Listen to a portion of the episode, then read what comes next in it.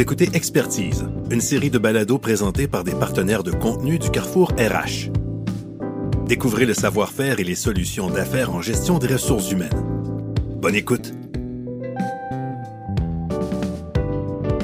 Ici André Champagne. Bonjour à tous et à toutes. Bienvenue à ce nouvel épisode de votre balado Expertise, une série de balados présentés par les partenaires de contenu du Carrefour RH. Le thème du balado d'aujourd'hui, enquête numérique comment faire le pont entre l'informatique et le légal. Dans ce balado, vous découvrirez comment identifier les situations qui peuvent nécessiter une enquête numérique, ainsi que les étapes à suivre pour la réaliser tout en respectant les aspects légaux. On ne peut pas faire ça n'importe comment. on va voir comment on peut le faire. Grâce à ces clés, vous serez en mesure de faire le pont entre l'informatique et le légal lors d'une enquête numérique. Notre expert pour nous en parler est M. Luc Corbeil, cyber-enquêteur judiciaire informatique, service conseil et enquête chez Garda World.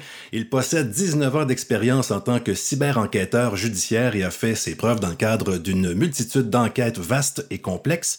Il se spécialise principalement en analyse de postes informatiques de téléphones intelligents et de données infonuagiques. Il est certifié ENCE e et euh, MCFE. Peut-être qu'il va nous dire ce que c'est tout ça. Il possède un permis du Bureau de la sécurité privée du Québec.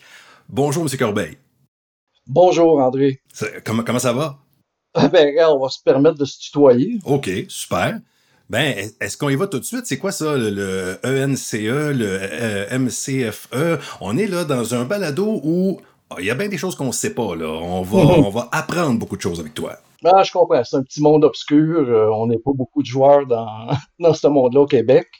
Euh, ben, en fait, c'est des certifications reliées au monde de l'analyse informatique puis de l'enquête informatique. Euh, la plus connue, c'est le ENCE, e, c'est NCASE Certified Examiner, un examinateur forensique qui utilise le logiciel NCASE. Puis la deuxième, c'est la MCFE, Magnet Certified Forensic Examiner. C'est une certification par rapport au, logiciel Magnet Axiom qu'on utilise en ce moment, qui est pas mal, je vous dirais, que je te dirais, le, logiciel le plus utilisé en ce moment. C'est à la fine pointe de technologie, euh, FBI, CIA, euh, SQ, RCMP, tout le monde utilise ça. Alors, euh, c'est ça les lettres. OK. Bon, avant d'attaquer le contenu comme tel, tu me parlais, parce qu'on s'est rencontrés avant de faire le balado d'aujourd'hui, tu me disais qu'il n'y a pas vraiment de formation euh, courante, reconnue pour faire le métier que tu fais. Euh, ça, veut dire quoi? On apprend sur le tas, on échange avec des collègues, mais il n'y en a pas tant que ça au Québec? Euh, ouais, c'est ça. C'est sûr qu'aux États-Unis, il y a des formations et tout, parce que c'est beaucoup plus évolué. Euh, ce qu'on appelle, nous ici, l'enquête numérique ou bien la, sciences judiciaires informatiques. Le terme n'est pas encore clair. Euh, c'est le forensic, en fait, qu'on dit en anglais. Euh, le computer forensics. Non, il n'y a pas vraiment de formation au Québec. Il y en a une, je crois, au, euh, à Montréal. C'est plus la cyber-enquête versus les médias sociaux et tout. Mais purement forensic comme nous, ça n'existe pas. Alors, comme tu disais, André, oui, c'est, on apprend ça sur le tas avec les années. on cherche beaucoup. Google, c'est notre ami on se paye hmm. des formations et tout, qu'on évolue. Euh, on peut peut-être dire que la cyber-enquête et la cybersécurité, c'est pas la même chose. Non, ça, c'est un, point que les gens sont encore confus euh, en informatique. Euh, ils confondent cyber-enquête et cybersécurité. En fait, comment je, je te dirais ça? La cybersécurité, c'est protéger un système, protéger un environnement informatique. Des, des hackers, en fait des pirates informatiques. Nous, on fait pas de sécurité. On s'occupe pas des firewalls, on s'occupe pas de protéger une entreprise. Nous, on agit après le fait, on fait une enquête mm-hmm. sur un événement, sur des appareils, sur des téléphones, sur euh, des données infonuagiques.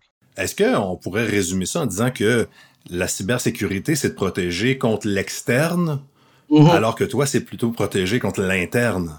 J'irais plus dans le sens de dire que oui, euh, cybersécurité, on protège contre l'externe. Nous, on va définir ce qui s'est passé par la suite, lors d'un incident. Alors, on serait plus comme les enquêteurs suite à un incendie, les, enquêteurs en incendie.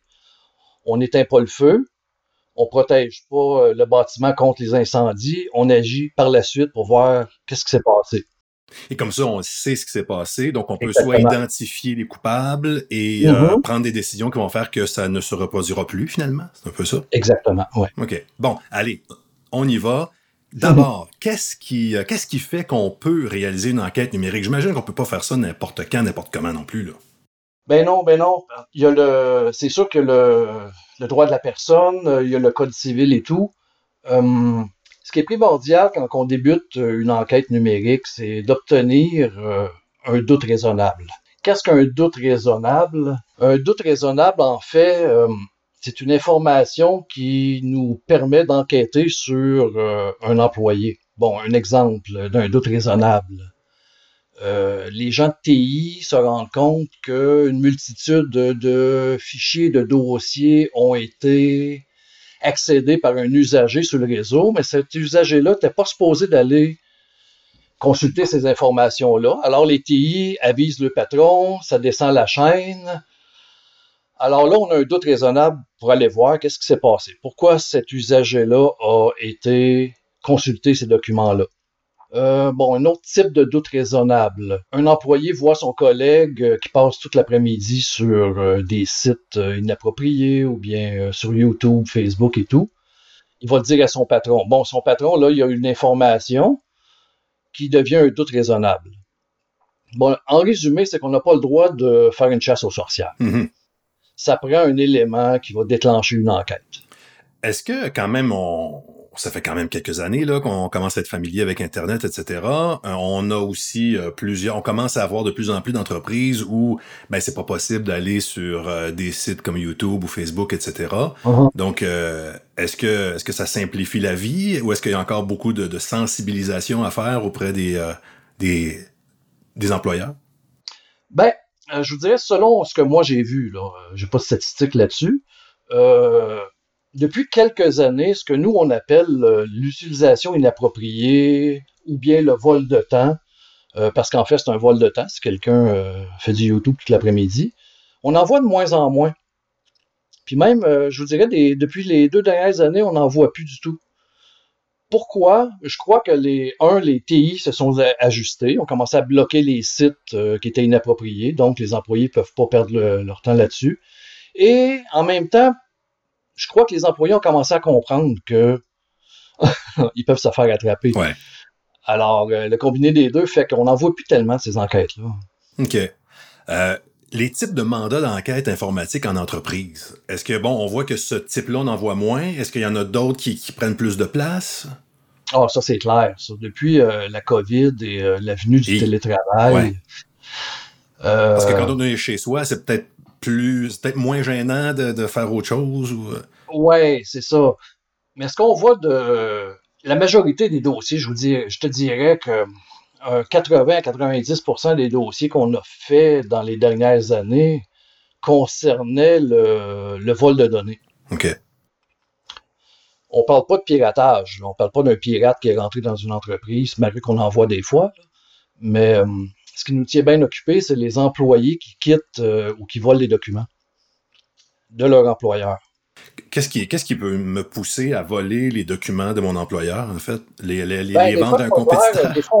des, fois, après l'enquête, même après l'enquête, on comprend pas pourquoi la personne a fait ça, mais j'ai, quand même des opinions là-dessus. Euh, bon, ce qu'on voit euh, souvent, mettons un représentant aux ventes qui décide de quitter pour la compagnie euh, l'autre côté de la rue, un compétiteur. Ouais habituellement, dans les deux dernières semaines avant qu'il résigne ou qu'il quitte, il ramasse tous les documents qu'il a besoin pour son emploi. Sa clientèle. Son prochain emploi. Ouais. Ça, c'est la classique. Euh, il met ça sur des clés USB. Il démissionne, puis amène ça à, le prochain emploi. Ou bien, euh, ce qu'on voit souvent aussi, c'est des ingénieurs qui vont prendre les résultats de, des résultats de recherche, euh, des plans, même euh, de la programmation. Les ingénieurs en informatique, ils vont prendre euh, des parties de code, puis ils vont partir avec vers le prochain employeur. Ça, je crois que c'est de la paresse parce que les gens veulent pas reproduire ce qu'ils ont fait déjà. Ouais. Puis aussi, ils pensent que c'est à eux parce que c'est eux qui l'ont fait. Ça, non, c'est l'employeur qui a payé pour ça, donc c'est à lui. Euh, ça, on en voit beaucoup de ça. Mais est-ce que les, les, euh, les, personnes qui font ça, est-ce qu'elles ont. Ben, j'imagine, je peux pas croire qu'il n'y a pas une espèce de contrat, soit moral ou même écrit, stipulant que ton travail nous appartient. Euh... Ben oui, c'est clair. Les gens. Je peux pas dire pourquoi, là, mais les gens le font quand même. Ils mm-hmm. pensent qu'ils se font attraper, sûrement. Uh-huh.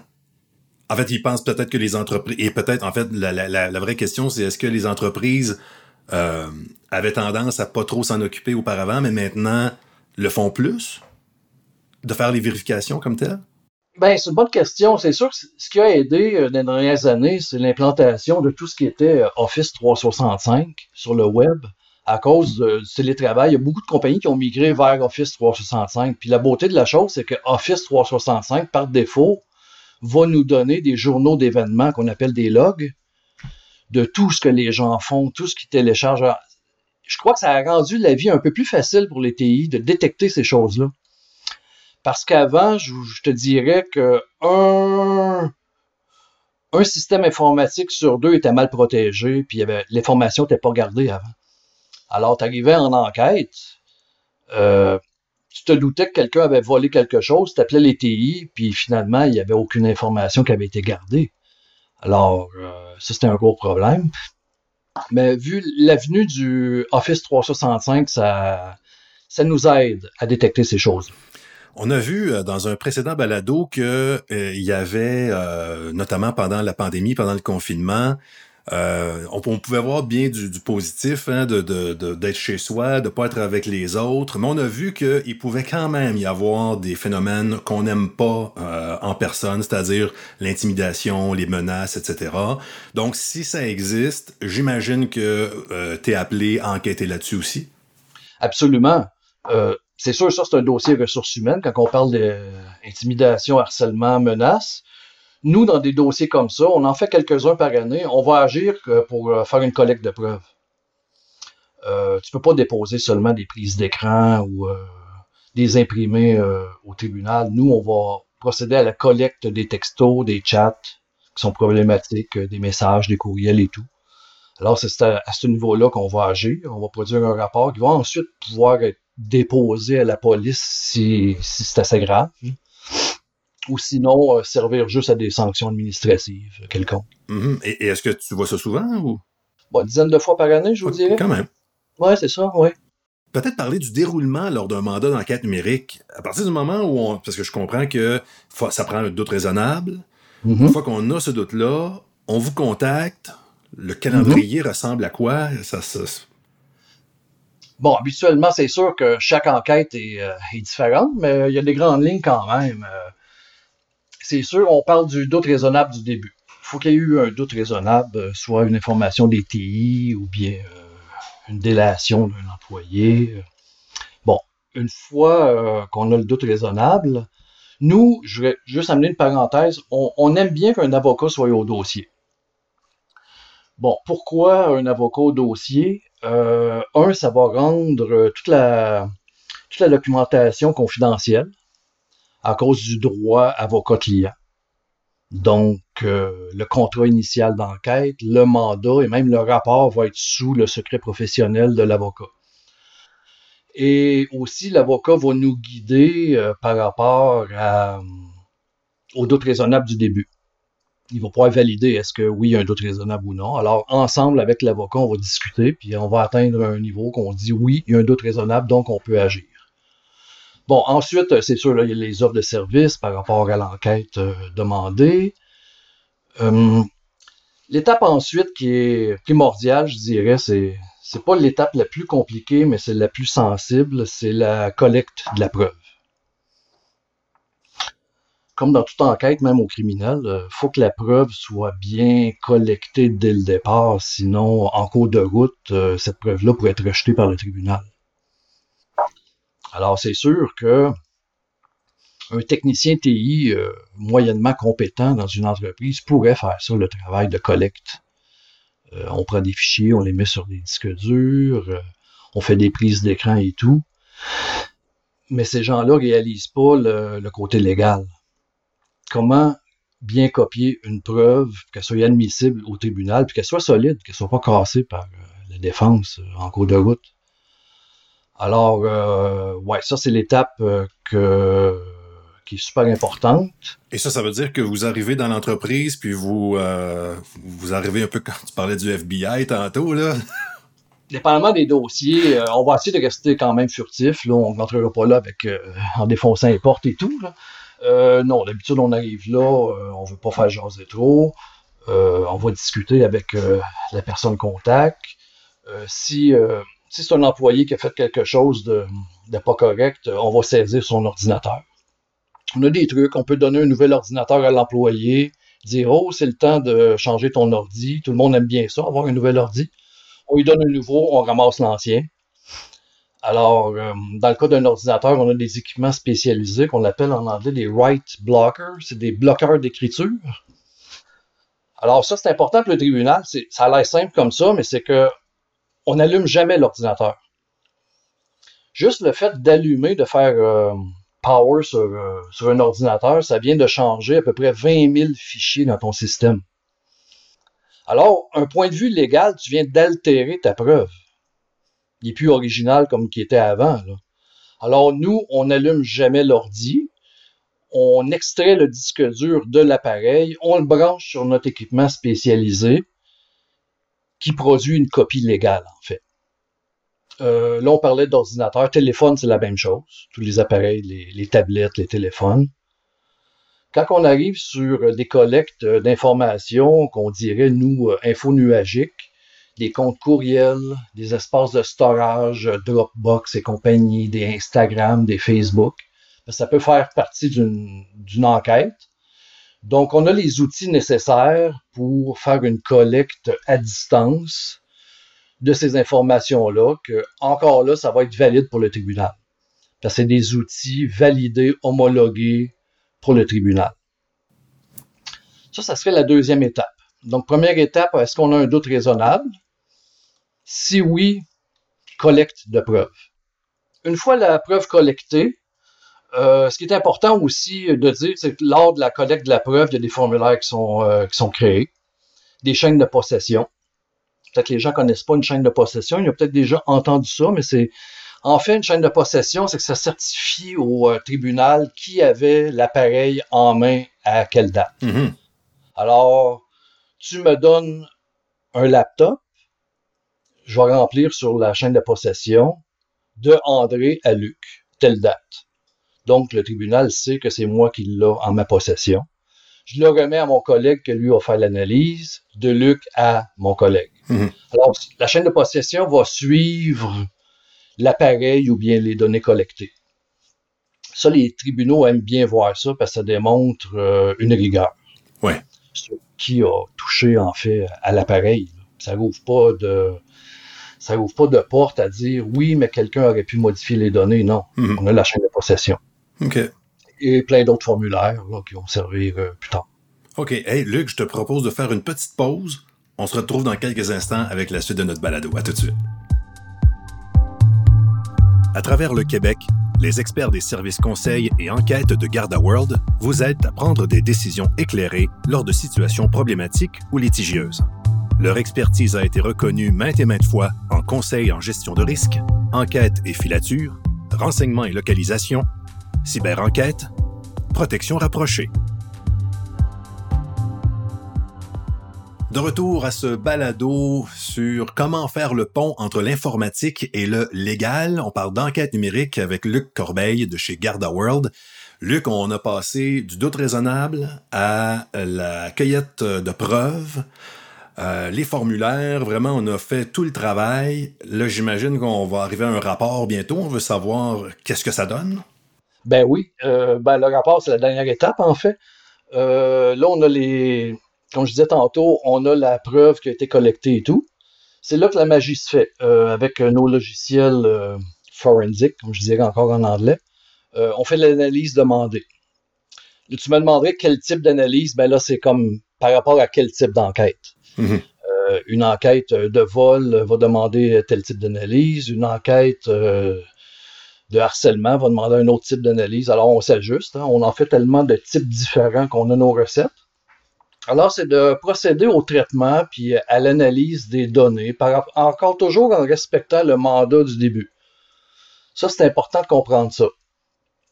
Euh, moi, je suis lié avec euh, le mandat que l'avocat va me donner dès le départ. Alors, si mon mandat est de vérifier ce que la personne a téléchargé entre telle date et telle date, j'ai pas le droit de sortir de ça. OK. Alors, ça, ça, c'est correct. Euh, alors, si en faisant l'analyse, je vois des photos euh, inappropriées ou autre chose euh, qui serait peut-être un peu louche, j'ai même pas le droit de le mentionner. OK. Parce qu'il faut que je respecte mon, mon mandat du départ. Le seul cas qui pourrait me faire euh, bouger un peu là-dessus, c'est ça nous est arrivé il y a quelques années, euh, c'est qu'on est tombé sur de la pornographie euh, juvénile Ouais.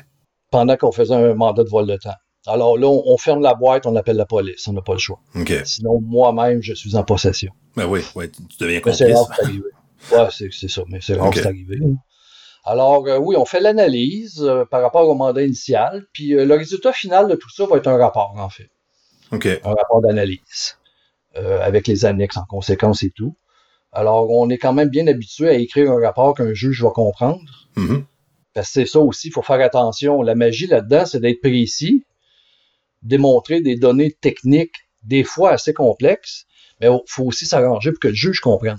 Mais juste avant qu'on parle du juge, là, puis euh, même la- des, des- des suites, là, est-ce qu'il y a des entreprises qui euh, euh, se lancent dans des, des- des enquêtes comme ça alors qu'ils ont peut-être pas tout à fait assez de doutes raisonnables? Est-ce que, est-ce que ça peut parfois servir à, à faire un travail qu'on sait pas trop comment faire? Je sais pas si tu, tu vois où je veux aller Oui, avec ça. oui, je te suis. Euh, mais c'est arrivé quelques fois qu'on a tenté de nous manipuler pour nous faire dire quelque chose. On est des vieux routiers, nous, dans le domaine, alors on les voit venir assez vite. là. Ouais. Euh, juste en leur parlant du doute raisonnable. Ouais. Euh, monsieur, madame, quel est votre doute raisonnable? Est-ce que je peux l'avoir sur papier parce qu'on doit le, le vérifier avant avec nos avocats? Chez Garda? Déjà là, si ça bloque un peu là, tu as déjà un doute que il y a anguille sous roche. hein. Parce qu'effectivement, on, on parle de, de, de volet légal là, dans ce qu'on dit Mhm. là. euh, Mhm. le lien entre le, le- le pont entre l'informatique et le légal, ça veut dire que c'est pas juste parce qu'il y a quelque chose qui nous dérange un peu, là. Faut, faut, faut, que, ce soit, faut que ce soit vraiment sérieux. Exact. C'est le droit de la personne. Tu Ben vas oui. rentrer dans son intimité, tu vas rentrer dans son téléphone, même si c'est un téléphone de travail ou que c'est un ordinateur de travail. euh, la loi canadienne, est, est- il y a encore une zone grise là-dessus. La loi canadienne dit qu'il y a quand même une expectative d'une certaine vie privée, même au travail. OK. Alors, euh, vu ça, ben, c'est là qu'il faut faire attention. Mais, mais je veux dire, con- concrètement, si euh, euh, je suis suspecté, euh, mon employeur euh, met en branle euh, une enquête, me demande de, lui remettre mon téléphone, j'ai le droit de dire non ou j'ai le droit de dire je te le remets demain? euh? Ben, ça, c'est une question à poser dès le départ aussi. À qui appartient l'appareil? OK. Si c'est son téléphone personnel, non, on n'a aucun droit d'y enlever. On peut lui demander s'il y a une coopération. Ouais. Ouais, ouais. oui, mais euh, on n'a pas le droit d'y demander. Alors, une des premières questions aussi, c'est une bonne, c'est bon ce que tu viens de dire parce que oui, c'est une des premières questions à qui appartient l'appareil. Mhm. Euh, si, si la compagnie peut nous produire une facture, dire oui, c'était nous l'appareil, il n'y a pas de problème. L'employeur peut faire ce qu'il veut avec. OK. Bon, vous avez fait votre rapport. Mhm. L'employeur euh, considère ben constate avec votre rapport qu'il a une cause. Donc là après ben il y a une démarche une démarche légale de- devant les tribunaux et euh, et le, le juge se fie tout simplement sur votre rapport ou il peut vous appeler même pour aller témoigner? Comment ça comment ça fonctionne à partir de là? Bon, une fois notre rapport déposé, c'est- rendu un peu en dehors de nos mains. hein. On n'a plus de contrôle là-dessus. Mhm. Alors, euh, c'est le client, en fait, qui va décider quoi, quoi qu'il va, qu'est-ce qu'il va faire avec le rapport. Il Ouais. va-tu juste donner une sanction, il va seulement rencontrer la personne, ou bien, s'il veut vraiment euh, pousser plus loin, ça peut aller même jusqu'à déposer notre rapport à- au service policier pour faire une plainte au criminel. Alors, ça, ça reste, ça, c'est le client qui va décider qu'est-ce qu'il fait avec son rapport. Euh, oui, pour répondre à ta question, ça nous arrive d'aller témoigner en cours. Euh, quand on témoigne, on témoigne comme témoin expert en informatique. OK. Alors, on va aller présenter le contenu de notre rapport euh, au juge, au commissaire ou bien. Alors, euh, oui, ça arrive euh, qu'on va aller témoigner. Alors, euh, ça, on reste encore, comme je dirais, on reste neutre. nous, c'est très, important de rester neutre tout le long de l'enquête. Mais tu défends ton rapport quand même. Oui, je vais défendre mon rapport. Ce qui, ce qui est ce qui est différent d'un rapport d'informatique de, mettons, de d'autres types de rapports qui sont déposés au tribunal, c'est que nous, on, on laisse les données parler. Ouais, ouais. Nous, c'est les données qui parlent. Ouais. Alors, si un certain fichier a telle date sur le fichier de modification, ben de création, Ouais. c'est pas. Il n'y a pas d'interprétation. Non, c'est ça, c'est pas une opinion, c'est des données. Alors, nous, c'est très rare qu'on va amener une opinion dans un rapport. Sauf, que, des- sauf que celui Ouais. qui se défend, il, il va avoir des arguments aussi. Ah, c'est sûr, on va être contre-interrogé, puis c'est son droit aussi, puis c'est comme ça que le système fonctionne. Alors, euh, la personne, euh, le défendeur, va me contre-interroger sur le contenu de mon rapport.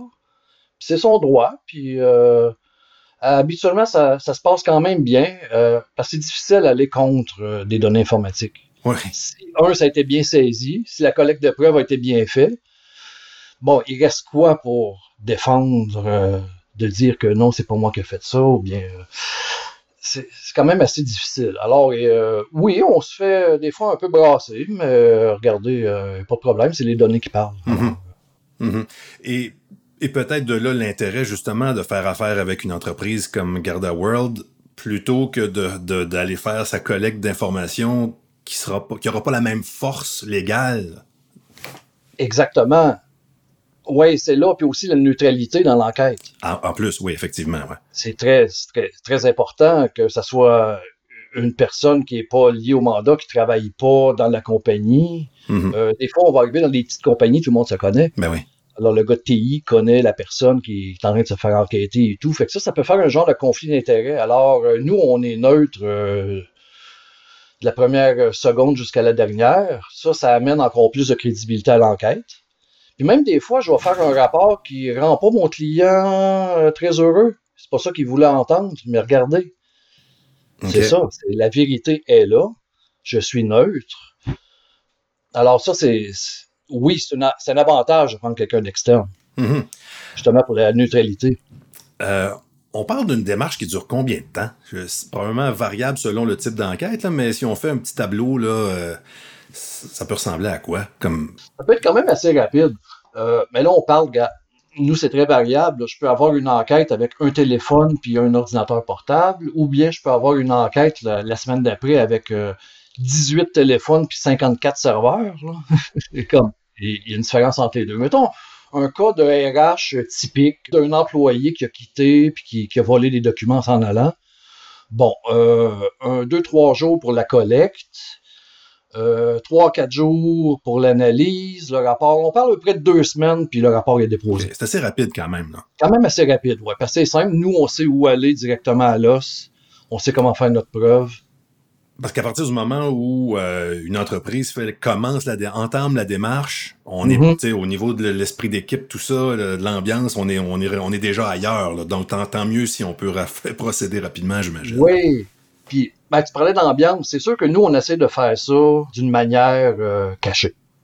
Ouais. Pas qu'on se cache, là, mais on fera pas de vagues. Mhm. Souvent, ça va rester. Souvent, il va seulement avoir une personne dans la compagnie qui va savoir qu'il y a une enquête et un gars de TI qui est là pour nous assister. Mais, mais euh, Luc, quand, Ouais. quand vous arrivez quelque part, là, de Ben. n'avoir quelques-uns qui, qui, qui ont Ben peur. oui, ben oui, tu débarques dans une petite municipalité, puis euh, t'es qui toi, puis euh, il y a même des fois que j'ai vu, moi, demander à la cliente, Aimez- aimez-vous mieux que j'arrive en jean t-shirt?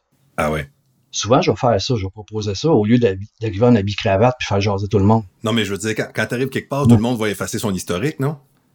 Ouais, mais ça, on le retrouve, pas de trouble.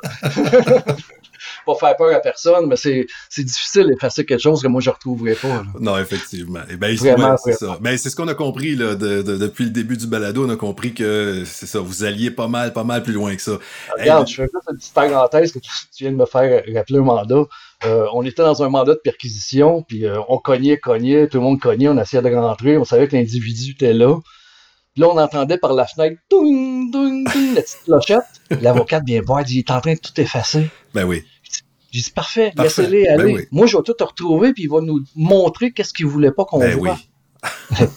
Le lendemain, je prends le disque dur, paf, tout est là. Il a même simplifié mon enquête en effaçant tout. Je sais Aïe, aïe, aïe. pas si tu me suis. Ben là. oui, ben effectivement. Effectivement. Quelqu'un qui a rien à cacher. Ben. hey, mais Luc, merci beaucoup. C'était super intéressant. On était dans, un petit peu dans, le, dans la police euh, FBI Made in Québec. Là. ouais, mais si vous verriez pour de vrai, je suis plus un gars avec des lunettes en arrière d'un ordi. pas Jack Bauer. Mais euh, il y a probablement des gens qui, qui nous écoutent puis qui euh, mm-hmm. ne savaient vraiment pas soit par où commencer ou qu'est-ce que ça pouvait apporter de plus de faire affaire avec, euh, avec des gens comme Garda World. Et là, on voit jusqu'où ça peut aller au niveau de l'efficacité, de la rapidité, de la crédibilité. Euh. On est habitué avec la rapidité du légal parce que le légal, ça déboule vite. Hein. Ça fait que nous, on est habitué de, réagir vite et tout. Ça, il n'y a pas de problème.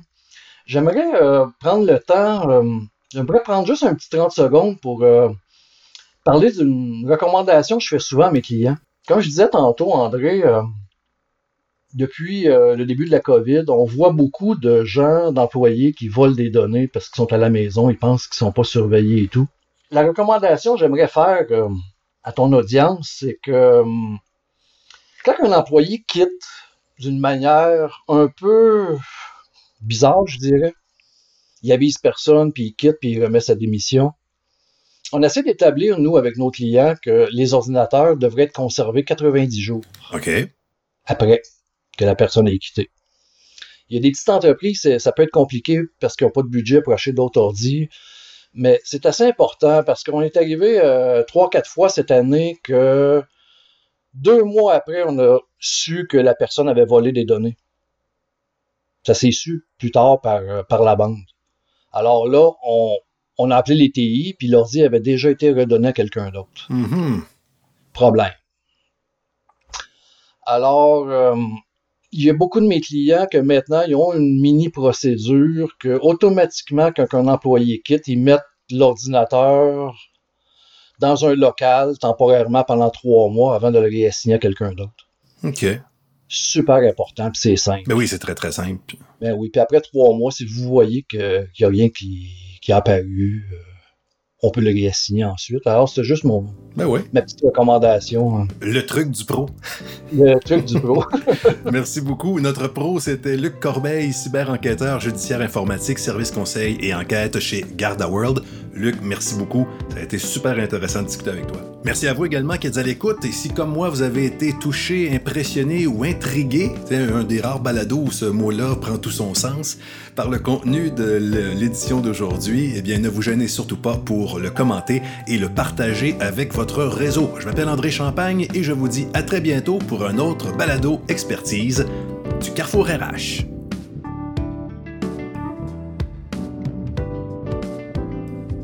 Vous écoutiez un épisode de Expertise, une série de balados présentés par des partenaires de contenu du Carrefour RH. Pour découvrir tous les épisodes de la série de balados Expertise, rendez-vous sur le Carrefour RH au carrefourrh.org.